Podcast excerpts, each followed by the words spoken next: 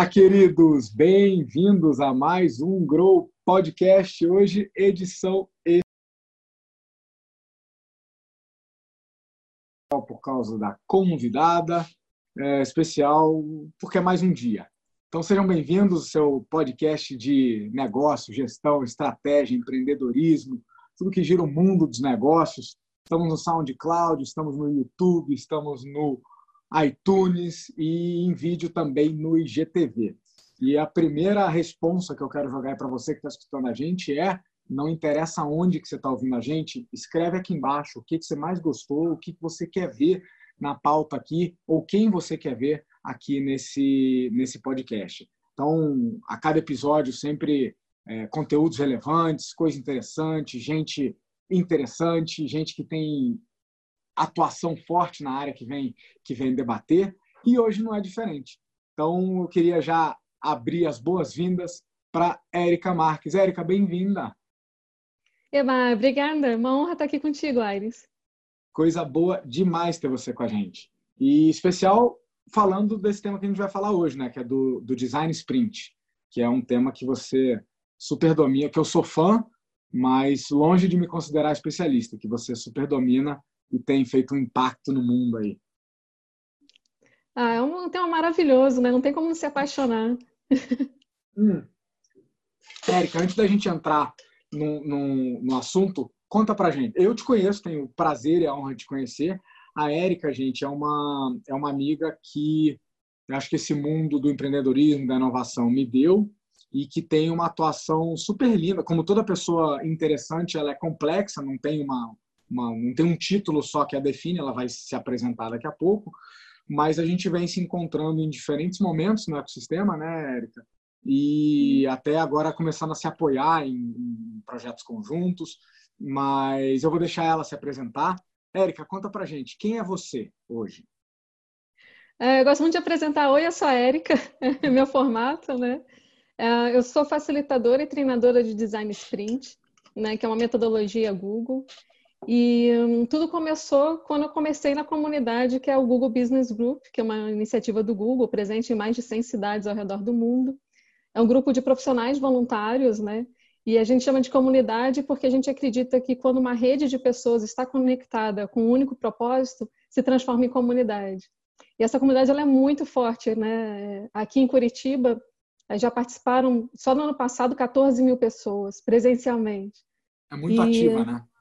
Nossa, muito ativa, porque é. a gente não, não é só um grupo fechado, a gente faz parte do ecossistema de verdade, né? Claro, então, quando claro, existe claro. organizações de evento como o Hackathon ou Startup Weekend, toda a comunidade está junto, seja como mentor, palestrante, jurado. Então, é uma comunidade bem forte em Curitiba em diversas áreas, seja universidade, seja o próprio governo. Então, estão, uhum. estão todos envolvidos, né? Ali, aliás, gente... né? Que caibam parênteses, o, o, ecossistema aqui funciona muito legal, né? É referência benchmark para vários lugares do mundo. Acabamos, Curitiba acabou de ser reconhecida, né, como um ecossistema é, eficiente que de fato consegue juntar os diferentes atores, desde é, entes públicos, desde os legisladores até os influenciadores, os desenhadores de política pública, e o pessoal dos investimentos, né, que viabiliza né, e aí também dentro do seu grupo as diferentes espécies de investidores, né, de anjos a fundos, é, os ensinadores e educadores, né? Entra muito você, influenciadores, figuras não só de formação, mas de posicionamento, né? De, que despontam no ecossistema. E é muito legal poder trabalhar num ambiente assim, né? Você se criou nesse, nesse quintal aí. Conta mais. Sim, eu aprendi bastante, né? por ser uma comunidade de voluntários, você começa a ver que a percepção é diferente, né? A intenção de estar numa comunidade é colaborar e aprender. Então, já parte desse princípio. Então, todos que se conectam têm essa vivência, têm essa vontade de evoluir junto, né? E por ser uma comunidade... E aí, como foi a tua história lá no, no, no, GBG, no Google Business Group? Então, eu já fazia parte de comunidade de negócios, né? E aí, em 2013, é, a Google entrou em contato perguntando, você quer continuar fazendo o que você faz, só que junto com a Google? Ah, deixa eu pensar. Pensativa. Beleza. Topou. E Daí eu entrei como é, é, co-community manager, né, sendo a gestora junto com, com o Alessandro, que quem abriu a comunidade, e na sequência entro como cofundadora, onde eu recrio toda a comunidade, né. E foi bacana porque a gente começa a conhecer quais são as ferramentas, as metodologias Google. Foi quando eu conheci o Design Sprint, é, desde treinamentos internos a colocar em prática dentro da comunidade. Né? E isso que você falou da gente estar no ecossistema foi muito legal, só para fazer até um, um, adendo a isso. É, a gente fez um trabalho de é, mapeamento dos atores do ecossistema. Então, identificar quem são esses atores, ah, instituições de apoio, instituições de ensino e tal. E foi tão rico esse trabalho que a gente fez que a Google me convidou para apresentar isso em Singapura, isso em 2017, aonde pessoas não sabiam nem que existia um Curitiba, né? A gente tem que começar a contar ah, no sul do país, sabe? sabe, sabe o, o, os ônibus? Então, uhum. sabe cidade modelo? Então. E aí Legal. apresentei para 95 comunidades, né, de 27 línguas diferentes. E é, eu acho que foi um grande aprendizado para mim, porque você pensa, pô, vou para Singapura, né? Eu jamais pensei que através de uma comunidade eu iria para Singapura. E é quando é uhum. convite uhum. da Google, é com tudo pago, né? Isso é muito lindo. E o, o que, que é mais lindo ainda? Eu fui com um copo bem vazio, do, tipo assim, pô, vou para um país que passou de extrema pobreza para grande riqueza em 60 anos, eu tenho muito para aprender com eles, né? Eu fui bem assim, não, eu tô aqui para aprender, eu vou conhecer um monte. E quando eu apresentei o feedback que eu recebi, que eu apresentei para as comunidades, eu apresentei para o time da Google, para diretores da Google e tal. E eles falam: Nossa, como vocês estão organizados. Eu gosto muito de compartilhar isso, porque a gente sempre acha que a inovação está lá fora, né? A inovação está no Vale do Silício, está em Singapura, está em Portugal, está em tudo que é lugar e não está aqui na nossa casa, né? E você começa a ouvir que, não, putz, vocês estão muito organizados, é o primeiro passo, vocês estão se entendendo, que legal, que legal que vocês estão integrados, quais são as ações que estão fazendo em conjunto. Então foi muito inspirador ouvir isso. E lá, é, por estar junto com esses diretores e tal, eles falaram: vocês estão tão avançados que seria muito legal vocês apresentarem isso no I.O.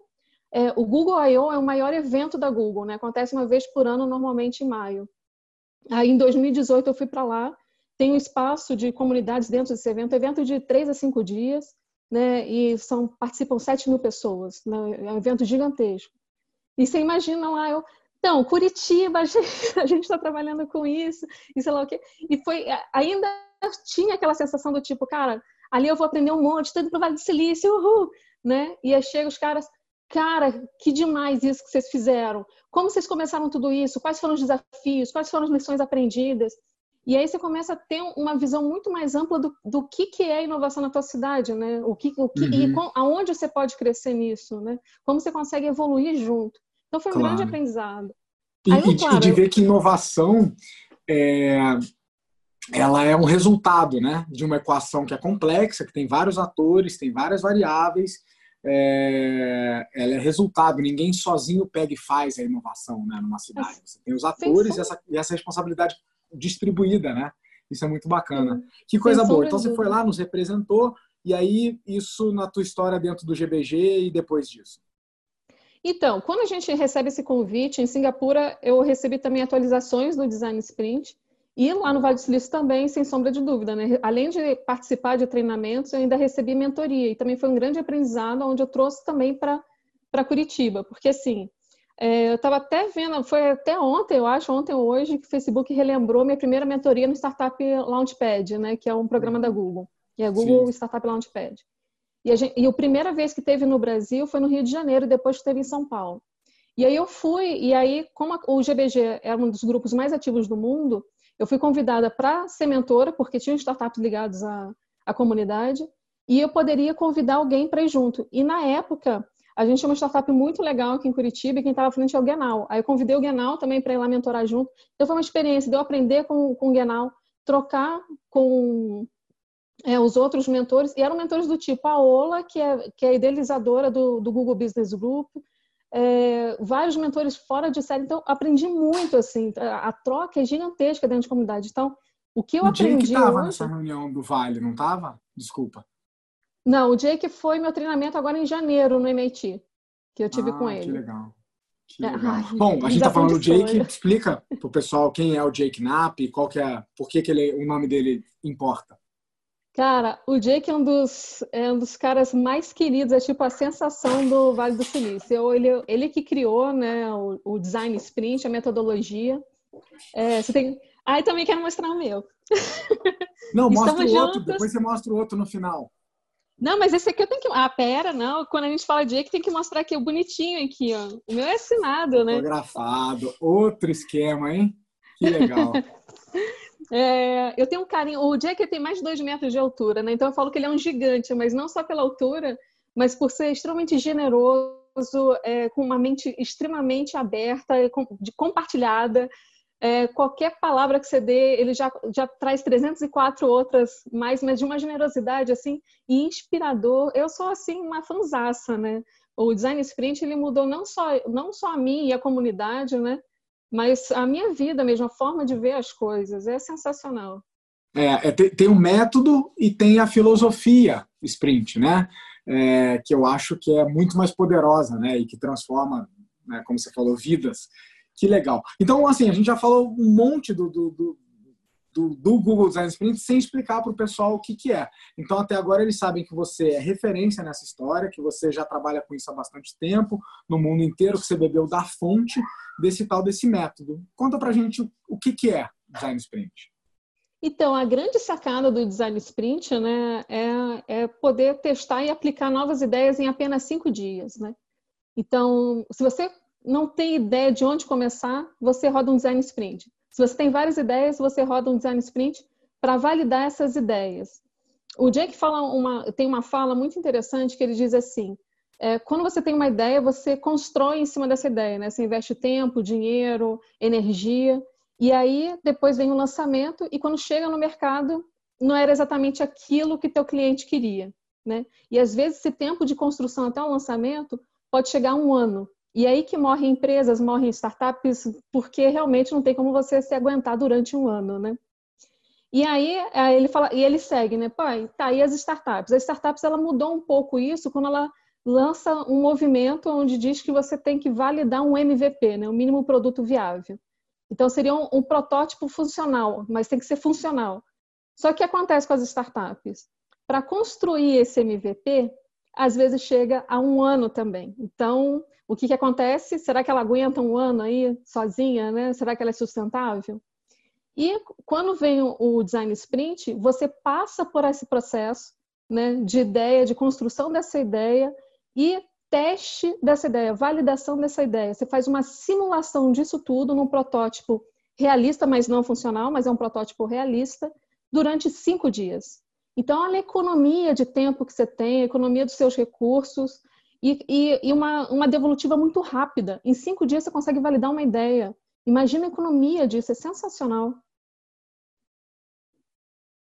Tá, para mim e para você que conhecemos, aplicamos, né, damos treinamento, tá, claro. Eu estou pensando quem está ouvindo isso pela primeira vez. A gente explicou como é que funciona e por que, que ele é bacana. A gente não explicou para que, que serve. Quem que usa isso? O que, que, que isso aí resolve? Então, é, ele vai resolver vários pontos, né? Muitos falam de produto e serviço, mas eu vou da essência, né? O seu processo interno, por exemplo, como as coisas funcionam internamente antes de você levar para fora. Você consegue fazer essa validação, inclusive no primeiro dia, onde você faz um mapa, né? Mapa do que você faz, né? É, a gente tem um caso, o um case bem apresentado é, do, da Savioc, né? Que é de, de robô é, para delivery de hotel que, a, que conseguiu fazer uma validação bem interessante. Pensa só, eles já tinham um robô e esse robô ele funcionava dentro de hotel. Só que as pessoas olhavam o robô e falavam, cara, o que, que é isso? Né? Tipo uma lixeirinha andando por aí. Então eles perceberam que o robô precisava ter personalidade. E como que eles vão validar ideias, né? Roda um design sprint, lógico, né? E para ele fazer essa validação, o primeiro momento é identificar que, em que momento, porque o foco é fundamental, quando a gente fala de inovação, a gente fala em foco, né? Em que momento que a gente vai desenvolver essa personalidade? Quando fala em fazer um mapa, é identificar quem são os atores nesse processo. Então você tem lá o hóspede, você tem a recepção, você tem os curiosos, porque o robô passa pelo hotel inteiro, né? E, e, e ele tem vários momentos. Ele tem um momento que ele passa pelo, pela recepção, um momento que ele passa pelo corredor, um momento que ele faz a entrega. Então, quando você faz esse mapa, você identifica qual momento que você vai trabalhar. Ah, eu vou trabalhar no momento da entrega, esse momento que eu quero que o robô tenha personalidade. Tá, para quem? Ah, para o hóspede. Então ele poderia fazer para vários focos, mas não, para o hóspede. E aí tem o processo de ideação. Tá, o que, que a gente faz, né? Quais são, quais são as possibilidades para identificar uma personalidade de um robô? As três ideias que foram selecionadas foram as seguintes. O primeiro pensamento é que quando você olha um robô, você vai querer um jogo, porque se você olha um celular, você quer um game. Se você olha um iPad, você quer um game. Então eles achavam que se olhasse o robô, o robô tinha que ter um jogo, porque as pessoas vão pedir um jogo. Então tá, essa é uma ideia. A outra ideia é que o robô tinha que ter um rosto, tinha que ter uma face, né? Tinha uma face amigável, então um sorrisinho e tal. E a terceira é que ele tivesse uma dancinha, né? Porque eles queriam que o robô tivesse uma personalidade, eles acreditavam que uma dancinha do robô, do tipo, ah, você fez uma entrega, o robô faz uma dancinha e pronto, tem uma personalidade. E eles tinham apenas um dia para prototipar, que o dia de prototipagem é apenas um, né? E aí eles fizeram o protótipo realista. Então, a dancinha era feita com um, um, carrinho de controle remoto embaixo do robô, porque você não tinha como você fazer essa personalidade, essa dancinha em um dia, né? A face era uma face fake, né? Era, uma, era um desenho, um GIF animado, e o jogo também. E aí, no último dia, foi feito um teste, um teste real, num hotel lá na Califórnia. Aí selecionaram cinco pessoas, é um número, é, é um número mágico que eles chamam, né? O número ideal para você fazer o teste são cinco pessoas, e fizeram entrevista um a um. Quando chegava é, esse, é, essa pessoa para fazer o teste, né, para ser hóspede, ele fazia todo o esquema de um hóspede normal. Ele ia até a recepção, ele ia até o quarto. No quarto, ele liga para a recepção pedindo um kit de escova de dente. Aí ele espera, daí a chegar o robô, recebe uma ligação automática ele vai até a porta e recebe esse robô. Só que essa pessoa ela não sabia que ia receber um robô, então ia pegar todas as percepções reais da pessoa, sabe? Não é falar, ah, vai chegar um robô. Não, você só faz esse pedido e aí a gente, e aí você é, recebe lá o pedido e a gente vai fazer a entrevista. Foi feita a entrevista um a um. E o que foi bem interessante nessa validação é que quando a pessoa via o robô, ai, ficava todo fascinado com a carinha do robô e tal, depois com a dancinha, eles faziam dancinha junto também, sorriam. E o jogo, ninguém quis o jogo. Ninguém pediu o jogo. E na entrevista falou assim: ah, e se tivesse um game? O que, que você acha? Ah, que game? O robô a gente não quer game. Ninguém queria o game. Agora você imagina só isso. Se a, se a empresa investe quase que um ano para fazer um game e ninguém queria o game. Então, aí você consegue ver a grande riqueza do sprint, né? A gente até fala, que o resultado final é, é, um sucesso com falhas, porque é um teste, é um protótipo, uhum. então você tem que aperfeiçoar isso. É feito para isso, né? É feito para isso, né? Ou um fracasso eficiente. O game foi um fracasso, mas super eficiente, porque foi uma simulação de cinco dias só. Claro, claro. Então, daria para dizer, quem está conhecendo pela primeira vez, o Design Sprint, então, é um método que condensa em cinco etapas, a princípio preconizadas em cinco dias, né? um processo de responder a um problema ou uma oportunidade. Pode ser desenvolver um produto, desenvolver um serviço, pode ser um novo negócio, de maneira ultra eficiente e, e focada, né? Porque aí você tem que ser super pragmático naquele, naqueles cinco, cinco dias que você tem para trabalhar, para chegar a uma solução. É isso? Perfeito. E é. as empresas estão usando isso no mundo inteiro. No mundo inteiro. Então, começou é, na Google, né? Porque eu, era a época que o Jake estava trabalhando na Google, depois ele foi para a Google Ventures, mas começou tudo na Google. E é um método aberto, então, a Lego utiliza, a New York Times utiliza, a Savioc utiliza. Aqui em Curitiba, por exemplo, a Bosch, Boticário, Renault, eu já apliquei para Renault, para várias empresas aqui, o Paranabanco, para o governo, dentro da, uhum. da prefeitura, dentro do governo do estado. Então, para as startups, empresas familiares, que assim, é o mais difícil, nas né? tradicionais, você pode pensar assim, mas eu tive, inclusive, desafios dentro de startups, porque uhum. às vezes você está com aquele copo cheio do tipo, eu sou super inovador e tal, sei lá o quê. Tá, mas vamos aplicar um sprint. Ah, não, cinco dias é muito tempo. Uhum. Como assim, gente? É. Mas Acontece mais bastante. Eu tenho, eu tenho vários clientes usando também, e esse choque cultural é um desafio, né? Muito mais do que o método, é o, o fator mentalidade, o fator cultural de adoção de novas, novas coisas, né? Você, você sente isso também em alguns lugares? Sim, principalmente com medo de errar. Então, a gente faz até um trabalho antes de rodar o Design Sprint para é, trabalhar o modelo mental, né, o mindset das pessoas que estão atuando, porque é uma equipe uhum. multidisciplinar. Então, em etapas que a gente trabalhou, tinha desde diretores junto com o pessoal do telemarketing. Então, a, a, forma de pensar e agir e trabalhar é diferente. Totalmente uhum. diferente. Você sai do padrão, né? Então, sprint, por que o nome sprint? Porque são entregas rápidas. Então, na verdade, se torna um grande checklist. E Legal. o que, que acontece? É uma imersão severa, assim, as pessoas saem cansadas.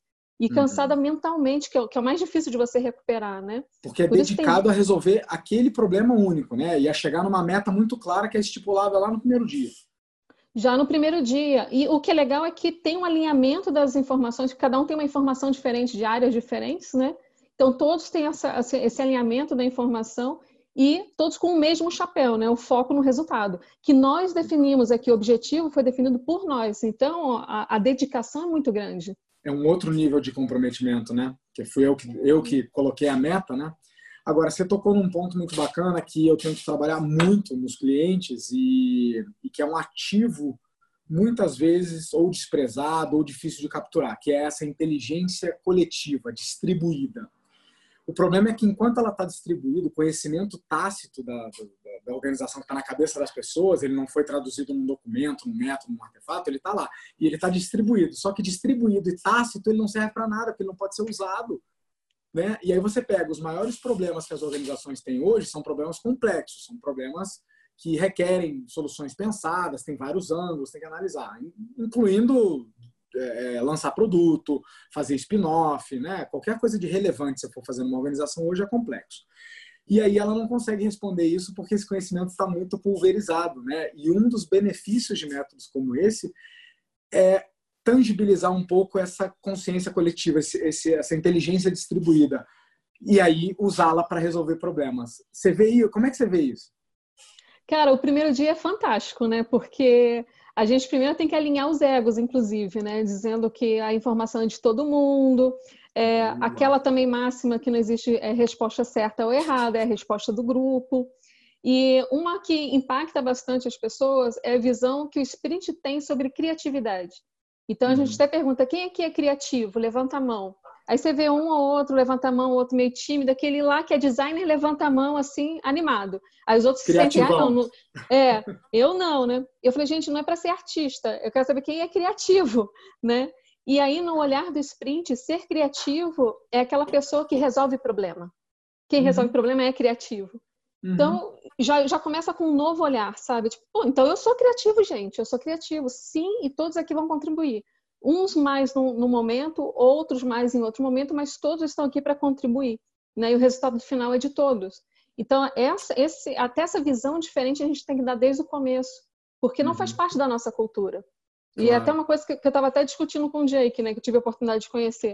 Eu falei, é, cara, é, a gente não consegue começar um sprint já tipo, vamos fazer um mapa e tal, a gente tem que começar primeiro com, essa, com, essa, com esse momento. Ele, pô, sensacional, e é muito legal você trazer isso, porque quando ele aplica, o, aplicava, né? Agora ele não aplica tanto. Hoje ele mais é, escreve livro e tal, e treina uhum. e tudo. Quando ele aplicava, ele não aplicava só lá com as pessoas presenciais. Desde o começo, ele é com equipes ao redor do mundo. É uma pessoa no Brasil, outra no Vale do Silício, outra na Alemanha. Então, tinha que ter esse alinhamento também, porque você nunca sabe o qual é o pensar, a cultura de cada um. Eu falei, ai, que legal, ai, muito bom quando você. Aí ele validou, né? Que legal. é muito bom. Você sabe que é, mesmo no, no, antigo normal, né, há mais de 10 anos atrás, eu já trabalhava com equipes remotas, né, trabalhava em projetos globais, que tinha gente aqui, tinha gente na França, na China, na Índia e tal, e a gente ia dar um jeito de trabalhar junto. E como você falou, isso vai muito além do canal, né, muito além da tecnologia, porque tecnologia já existe né, há décadas para fazer a conexão, mas tem o background cultural, né, valores, métodos, como está acostumado a, a, resolver problemas no trabalho, qual é a relação com a hierarquia, né? E isso em várias culturas é diferente. Então, transpasse muito a questão tecnológica e a questão idiomática, né? As pessoas pensam, ah, o problema da comunicação é o idioma. Cara, o idioma não é a dificuldade da comunicação. Tem tradutor em tempo real, né? Isso se resolve, ou com tecnologia, ou com alguém.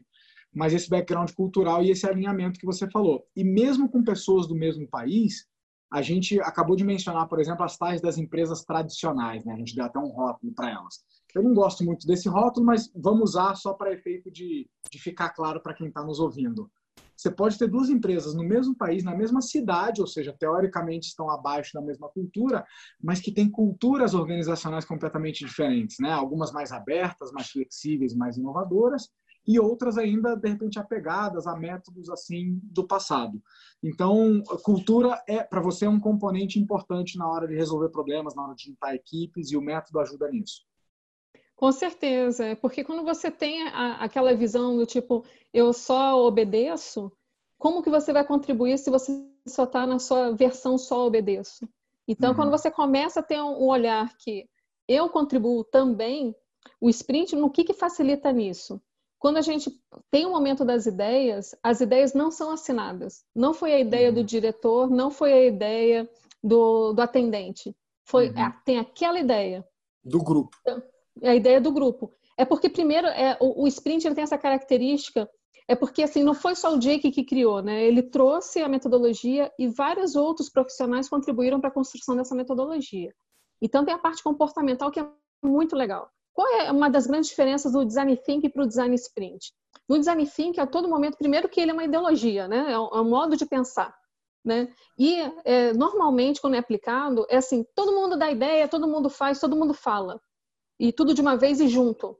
No sprint, a diferença é que primeiro tem o individual é, e depois o compartilhar junto. Por que isso? Porque tem a pessoa introvertida que gosta de se fechar e raciocinar para depois compartilhar e tem aquela que compartilha e vai falando, e vai desenhando, e vai escrevendo. E aí fala que já tem um pitch de vendas, né? Já tem uma apresentação de vendas, e isso, aquele que é mais, é, mais fechado, ele pensa assim, cara, o cara já veio com uma ideia pronta, para que, que eu vou compartilhar a minha dele? Tá ótima, né? E já no sprint, não. No sprint, primeiro é individual. Então, primeiro, antes de você falar a sua ideia, você desenha a tua solução.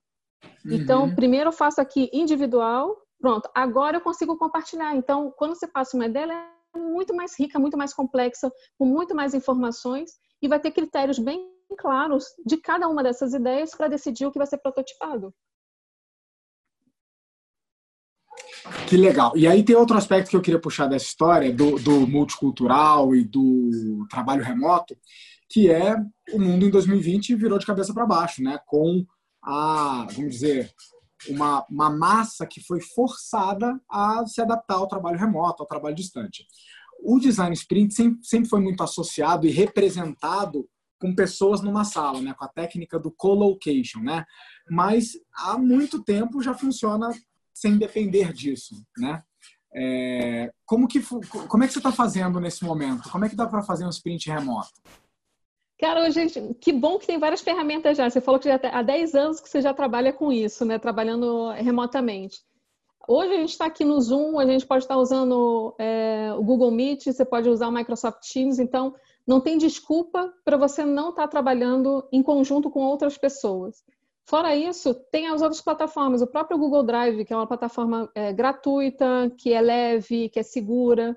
Você pode estar utilizando para estar documentando todas as ações, todas as entregas do sprint. Então, hoje, até o, o, o trabalho que a gente está realizando junto com a Fomento e a Celepar, a gente fez totalmente remoto. Tinham pessoas que estavam é, em suas casas, eu estava na minha casa, cada um na sua casa, e a gente fez um trabalho é, incrível de sprint. E ficou até um, um, aprendizado muito legal. A gente rodou dois sprints é, sobre a mesma problemática é, sabendo que o remoto, é, o grande desafio do remoto é que é mais difícil você conseguir essa imersão, porque você está em casa, né? Você tem outras coisas acontecendo na sua casa, você tem outra vivência, né? Você não está naquela sala que você consegue levantar, respirar, dar uma volta. Você está sentado o tempo todo. Então, tem algumas técnicas que a gente modifica com relação a tempos de entrega, né? E plataformas que a gente utiliza. Mas deu super certo, foi muito legal. Ou seja, é um mito achar que para que o método de sprint funcione bem, eu preciso ter as pessoas todas no mesmo lugar, na mesma sala, porque essa realidade já era impossível para algumas empresas antes da pandemia, agora mais ainda, né? Ou seja, o método funciona através do, do, do remoto, os, te, temos ferramentas para isso e a gente consegue consolidar essa inteligência coletiva para resolver problemas de maneira coletiva, é isso? Sim, é claro que a gente adora estar junto, né? A gente, gosta, a gente comemora nossas entregas. Todas as entregas são comemoradas. A gente faz high five, né? Antes o high five era com o colega, agora o high five é sozinho. Mas, é, quando a gente for voltar a fazer vai ser no cotovelo, boa. É, Mas você sabe que, mesmo antes da, da, de estourar a pandemia, é, como eu te falei, eu já, já trabalhava com algumas coisas remotas, também sou fã do presencial, acho que algumas coisas que acontecem no presencial é, são difíceis de replicar no online, mas eu já tinha experimentado uma versão híbrida, onde a gente teve algumas etapas presenciais e algumas etapas coletivas. E, e, foi muito bacana, foi um experimento, né? Um, um desses clientes que, né, cabeça aberta, gosta de experimentar, tem abertura ao erro, falou: não, estou disposto a tentar nesse projeto aqui, a gente fazer um negócio híbrido, super funcionou. Então, acho legal você trazer, porque as pessoas têm um mito de que esse é um método presencial, um método offline. Não é, né? Ele é, ele é agnóstico do ponto de vista de canal, né? Ele pode ser offline, como pode ser digital também. E você, inclusive, tem feito vários aí, né, no digital que você comentou o resultado é tão bom quanto? Então, o resultado sim, porque o resultado vem das pessoas, né? A metodologia ajuda no resultado, mas o resultado vem das pessoas. As pessoas que são as criativas, as respostas já estão com elas. O nosso papel é facilitar isso. Legal, legal. É, o que eu adoro também nessas, nesses módulos é isso, né? O, o, o, facilitador, ele é só isso, né? Ele não é um guru, ele não tem todas as respostas, muito menos sobre a solução do problema, que normalmente ele não entende lufas, né? Ele manja do, do, do método. É uma visão bem interessante que a gente aprendeu por estar numa comunidade Google, né? É que se você faz parte do problema, você faz parte da solução. Então, se você leva isso para nível de comunidade, você consegue levar isso dentro de empresas. Se você faz parte do problema, você faz parte da solução. Adorei. Érica, se desse, a gente baixava aqui um, um, copo de alguma coisa e um pote de amendoim, a gente ia longe. Mas a gente tem né, um compromisso aí com o pessoal que está nos assistindo de tentar deixar recados breves. Eu acho que você deixou algumas lições aí para o pessoal sobre não só sobre o método e o que existe que eles podem usar, mas da filosofia, né, de validação rápida, de validação eficiente. É, você deixou recados bacanas sobre a tolerância ao erro, né, sobre como que o erro é uma etapa imprescindível, né, do, do, do sucesso e o segredo passa a ser errar mais cedo, errar mais barato, né, para depois acertar. Você contou a sua super história inspiradora aí, né, no, no nesse ecossistema. Deixa agora para fechar um, um, sei lá, um ouro, um, um código, um, uma dica, uma sugestão, uma lição que você teve de alguma coisa que você viu para quem está nos ouvindo levar isso de presente. Ah, eu quero dar a dica de um livro é, que é, me, não é à toa que eu me tornei fã do, do Jake, né? Porque além dele ser essa mente brilhante, ele compartilha isso de uma forma muito generosa. Então, os dois livros dele são fantásticos. Para quem não conhece, o Sprint é uma super dica. É, aqui ele traz vários cases e é super prático, uma leitura deliciosa. É, você segue rápido com ele. E o segundo livro dele é o Faça Tempo, esse aqui, que é bem bacana, né? Quatro passos para definir suas prioridades e não adiar mais nada. Daí ele fala sobre muito é, a criptonita, né? Aquilo que te segura, é, que te trava na hora da inovação, na hora de manter o foco, na hora da sua produtividade. Então ele dá várias dicas para você se organizar melhor com relação ao tempo. E uma da dica que eu vou dar, que tem nesse livro, e também eu tive a oportunidade em janeiro de ir para Nova York e receber um treinamento no espaço da Google chamado Growth é, with Google, que é um espaço maravilhoso, que é um espaço da Google para a comunidade onde tem vários treinamentos. E um dos treinamentos que eles passaram para a gente é sobre produtividade, falava com relação ao seu tempo, né? Como fazer a sua agenda. Então, ele acredita que são três, três pontos importantes. E essa dica também tem no livro, por isso que acho que faz todo sentido. O seu dia tem que ser dividido no seu tempo, então chama de meu tempo, né? É, o tempo de reuniões e o tempo de produtividade. E que se você tem isso bem claro, você consegue dividir a tua agenda durante o, o dia nesse formato. Então, eu vou dar o meu exemplo e cada um tem o seu melhor tempo, né? O meu melhor tempo de produtividade é de manhã. E também é o, o tempo que eu gosto para mim. Então, o que, que eu faço? É, por, por questões de, é, de família e tal, de cultura de família, eu sempre acordei muito cedo. E o meu muito cedo é entre quatro e meia e seis horas. Esse é o meu muito cedo. E esse é o meu tempo. Então, o que, que significa meu tempo? É o tempo que eu leio, ou o tempo que eu faço Just Dance, ou é o tempo é, que eu estou de bobeira. É o meu tempo, eu faço o que eu quiser com ele. Né? Eu gosto muito de ler é, nesse horário porque é quando me inspira e aí depois eu vou para o meu tempo de produtividade, que eu marco entre 9 e 11 da manhã. E esse meu tempo, eu sou extremamente focada, não olho WhatsApp, não olho e-mail, não olho Facebook, não olho nada disso. Esse é meu tempo de produtividade. Das 11 até 2 da tarde é o horário que eu faço almoço, eu tô com a família, tô junto com a família, mesma coisa. Aí talvez eu olhe um Facebook, alguma coisa, mas é esse tempo. E aí o tempo da tarde é o tempo que eu tenho as, as reuniões e eu percebi que são os melhores tempos para é, até organizar o que eu vou fazer para o dia seguinte, se for o caso, né? Então, eu, para mim funciona bem assim. É, o convite é que você se conheça, né? Sabe qual é o melhor tempo para ser o seu tempo, o tempo de produtividade, de reunião, que aí você toma a rédea da própria vida, né? Então, eu acredito que essa é uma dica legal. E se você tem dificuldade, tem pessoas que têm dificuldade de gestão do tempo, eu aconselho faça tempo, que ele tem várias dicas de como você se organizar, como você dividir o seu tempo. São mais de 80 dicas. Uma delas vai dar certo para você. Vai, vai funcionar. Vai funcionar para você. Experimente. Porque, uhum. assim, é, transforma vidas. E sempre quando alguém é, fala para mim que não tem tempo, cara, só 24 horas é a mesma que a minha. Como que eu consigo tempo para estar numa comunidade, para estar uhum. no governo digital, para fazer minha startup, para dar aula? Como que eu consigo isso? Eu não sou mágico, meu tempo é igual ao teu. Você tem é que fazer seu tempo, faça É possível, tempo. né? É, eu adorei uhum. que você uhum. usou a expressão é, é, tomar as rédeas da vida, porque tem poucas coisas tão empoderadoras quanto decidir o uso do seu tempo. E onde você põe o seu tempo, a sua energia, é para onde a sua vida vai. Né?